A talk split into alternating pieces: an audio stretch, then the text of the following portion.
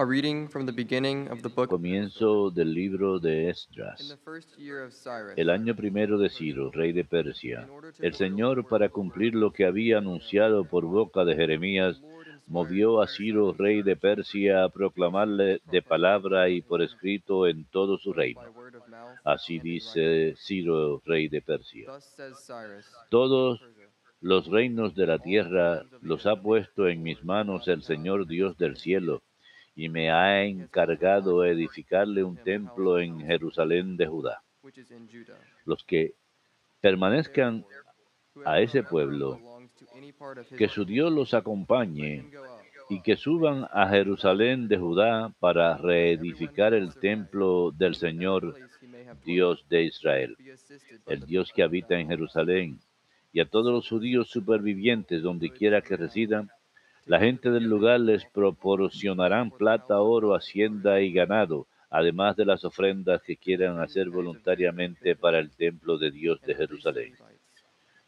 Entonces se pusieron en marcha los cabezas de familia de Judá y Benjamín, los sacerdotes, los sacerdotes y los levitas, es, es decir, todos los que se sintieron impulsados por Dios a ir a reedificar el templo del Señor de Jerusalén. Sus vecinos le proporcionaron de todo, plata, oro, haciendo ganado y otros muchos regalos, además de las ofrendas voluntarias. Palabra de Dios, te alabamos, Señor. El. Señor ha estado grande con nosotros. Cuando el Señor cambió la suerte de Sion, nos parecía soñar. La boca se nos llenaba de risas, la lengua de cantares. El Señor ha estado grande con nosotros. Then they said among the nations, Hasta los gentiles decían, el Señor ha estado grande con ellos. "The Lord has done El Señor ha estado grande con nosotros y estamos alegres. El Señor ha estado grande con nosotros. Que el Señor cambie nuestra suerte como los torrentes del Nehueb. Los que sembraban con lágrimas cosechan entre cantares. El Señor ha estado grande con nosotros. Al ir iba llorando, llevando la semilla. Al volver, vuelve cantando, trayendo sus gavillas. El Señor ha estado grande con nosotros.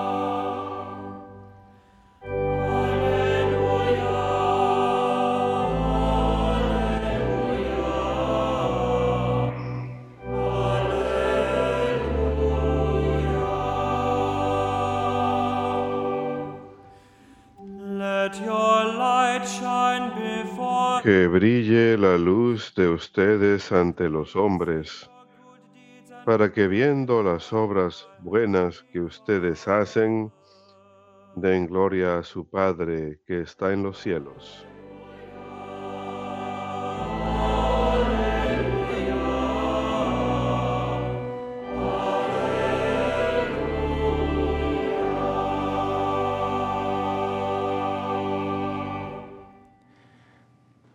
Dominus vobiscum. Lectio Sancti Evangelii secundum Lucam.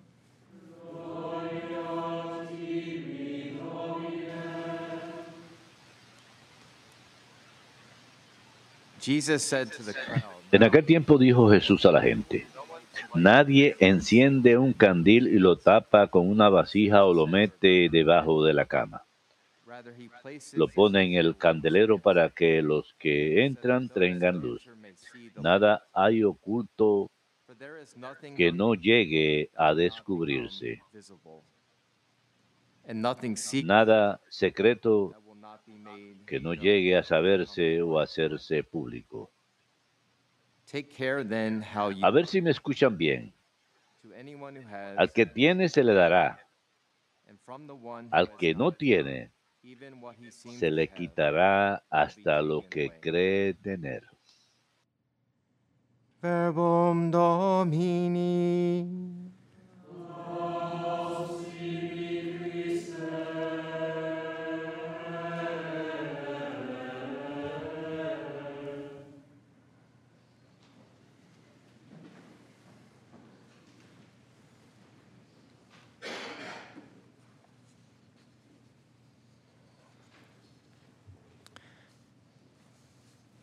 For there is nothing hidden, Pues no hay nada oculto que no se volverá visible, nada oculto que no llegue a descubrirse o hacerse público. Probablemente es una de las afirmaciones más eh, llamativas del Señor del Evangelio de hoy.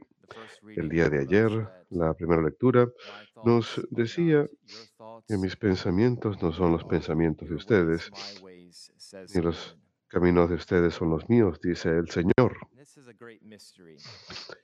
Y este es un gran misterio. No tenemos la facultad de conocer los pensamientos ocultos de los demás ni las acciones ocultas de los demás, pero el Señor sí. En otras palabras, vivan sus vidas en la luz, no en las sombras, no avergonzados. Eso es lo que hace el pecado. El pecado trae oscuridad, trae vergüenza, pero hemos de vivir nuestra vida en la luz, en la luz de Cristo, con, el- resplandor de la gracia. La luz natural ilumina y nos permite ver lo que es oscuro. Cuando el sol sale, la oscuridad se disipa. Y la luz de Cristo, de la gracia santificante de Cristo, en nuestras almas disipa la oscuridad, disipa la oscuridad en nuestras vidas, la oscuridad que incluso el sol no puede alcanzar. Por eso siempre es importante permanecer siempre en estado de gracia santificante. La gracia santificante es la luz del alma y realmente la luz del mundo, que trae luz y gracia al mundo, que ilumina al mundo. Jesús nos llama a que seamos portadores de la luz, que portemos nuestra luz, que no pongamos nuestra luz debajo de un selvín para que nadie la vea. Esto puede ser un contraste con lo que leemos en el Evangelio, en, otros Evangelios, acerca de entrar en un cuarto, cerrar la puerta y, cerrar, y orar a nuestro Padre en secreto. ¿Cómo podemos entender la realidad de que el Señor nos dice que seamos portadores de la luz, pero al mismo tiempo que entremos en nuestros, nuestra habitación y cerremos la puerta y no dejemos que nadie nos vea? La intención lo es todo. ¿Dónde está nuestra intención? ¿Dónde está nuestro corazón? No nuestra apariencia, porque podemos aparecer por fuera como cristianos muy buenos, y espero que lo seamos, pero ¿quiénes somos? ¿Para quién vivimos? ¿Para? Dios solamente? ¿Por amor a Dios? That amor al prójimo? Eso es lo primero, el amor a Dios. Todo lo que hacemos, lo hacemos por amor a Dios. Incluso us, cuando nos levantamos en la mañana, nadie nos ve. Bueno, quizás sus cónyuges si están casados, pero nadie me ve a mí. Eso lo hacemos por amor a Dios y amor al prójimo. Es nuestra intención, la forma en que nos levantamos en la mañana, cómo vivimos nuestras vidas.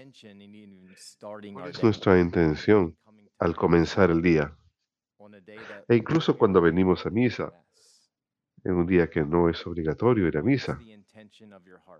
¿Cuál es la intención del corazón de uno? Amar a Dios y amar al prójimo.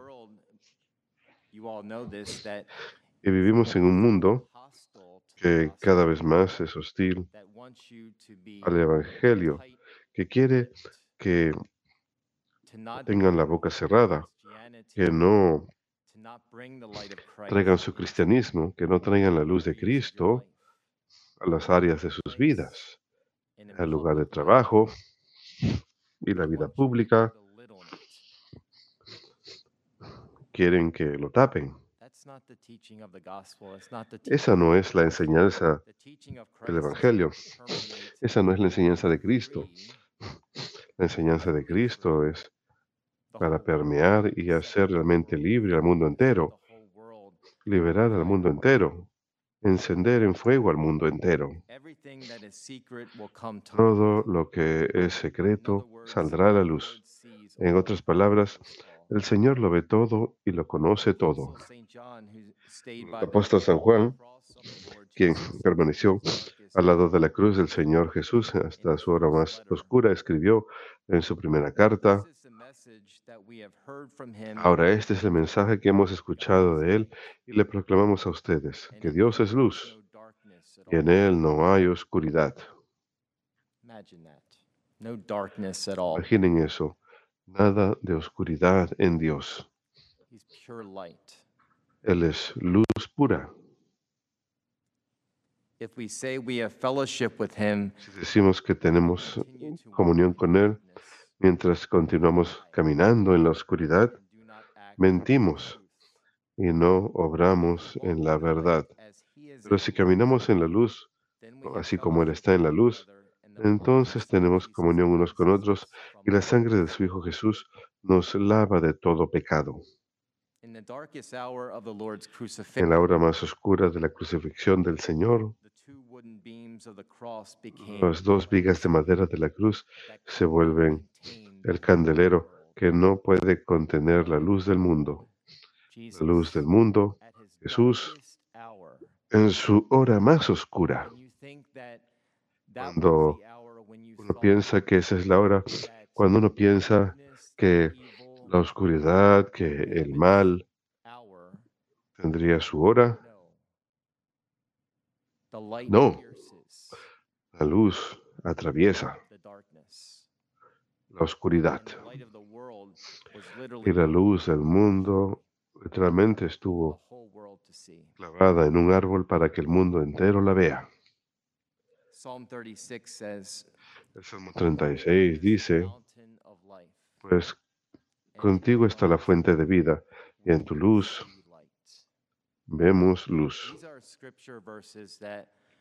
of us Estos son versículos de las escrituras que todos debemos memorizar. Es muy útil en la vida de oración tener las palabras de las Sagradas Escrituras, las palabras de Dios memorizadas. Pues contigo está la fuente de vida. Y en tu luz vemos la luz. Solo en la luz de Jesús, vemos la luz. En la luz de Cristo vemos la luz. Incluso más que el sol ilumina la tierra, el Hijo del Hombre ilumina mentes y corazones. O sea, cuando le permitimos, cuando le permitimos entrada. Y podemos elegir extinguir o bloquear la luz. El Señor nos da la libertad de elegir o aceptar, de rechazar. ¿Cuál será nuestra decisión hoy y cada día de nuestras vidas? Espero que sea aceptar, queridos jóvenes, light bearers. aceptar ser portadores de la luz. A menudo, ¿Acaso no es cierto que muchos jóvenes en el mundo que viven el Evangelio a veces son los evangelizadores más eficaces a causa de su juventud, because of their enthusiasm? por su entusiasmo? No permitan que la luz sea extinguida, la luz que les está siendo dadas. Psalm 119 says, "Your El Salmo 119 dice, Tu palabra es lámpara para mis pies y luz para mi camino. El Salmo is a lamp 119, for my Tu palabra es lámpara para mis pies and a light for my path. y luz para mi camino. Your word is a lamp for my feet. Tu palabra es lámpara para mis pies It's something y luz para mi camino. Algo para incluir en nuestras oraciones. Cuando uno esté haciendo adoración en silencio, incluso en la oscuridad de la casa, en la oscuridad del cuarto de oración, quizás prendan una vela. lamp for my feet and a light Tu palabra es lámpara para mis pies y luz para mi camino. Con Cristo la luz brilla desde el alma cristiana, como una antorcha, primero iluminada en el bautismo. El lunes pasado tuve el privilegio de bautizar uno de nuestros empleados, uno de los gemelos de uno de nuestros empleados, aún meditando acerca de la hermosa realidad del don del bautismo. Y es un gran don, es un don libremente dado, no es nada que ganamos, sino Dios da el don y la luz del bautismo, la gracia del bautismo libremente.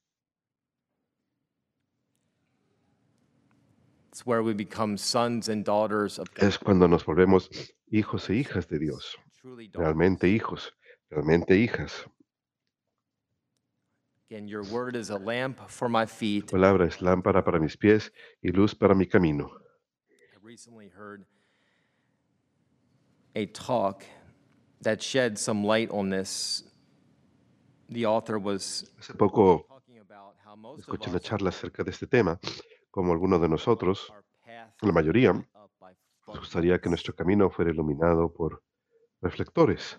Most of, us would like the path that we walk to be totally lit up by floodlights. La mayoría nos gustaría poder ver incluso por delante de nosotros el camino donde vamos. Es una buena imagen, pero no es la realidad, ¿verdad? A menudo no sabemos mañana, ni el mes próximo, ni el año próximo, ni en la hora próxima, pero esa no es como Dios obra. La mayor parte del tiempo es como si el Señor colocara una de esas pequeñitas linternitas a nuestros pies y ni siquiera eso. y nos da solo suficiente luz para dar el siguiente paso.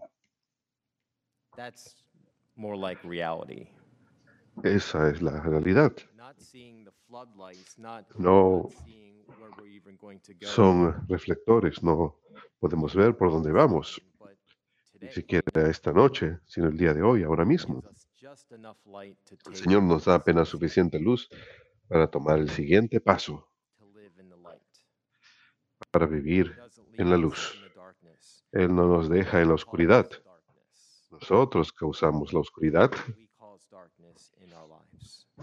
en nuestras vidas. Puede que haya en nuestra vida de oración y en la vida cristiana, puede que haya lapsos de noches oscuras del alma, pero incluso dentro de esos momentos de la noche oscura del alma, quizás hay aún luz. St. John of the Cross would even say that Juan de la Cruz incluso diría que en esos momentos, cuando pensamos y percibimos en la us. oscuridad que Dios no está cerca a nosotros, ¿qué es lo que él dice? San Juan de la Cruz. Dios está tan cerca a nosotros, tan cerca que ni podemos percibirlo. Está más cerca a nosotros que incluso que nuestro vecino más cercano, que incluso más cerca que nuestro cónyuge. Él está más cerca a nosotros que incluso nosotros mismos. Así de cerca está Dios con nosotros.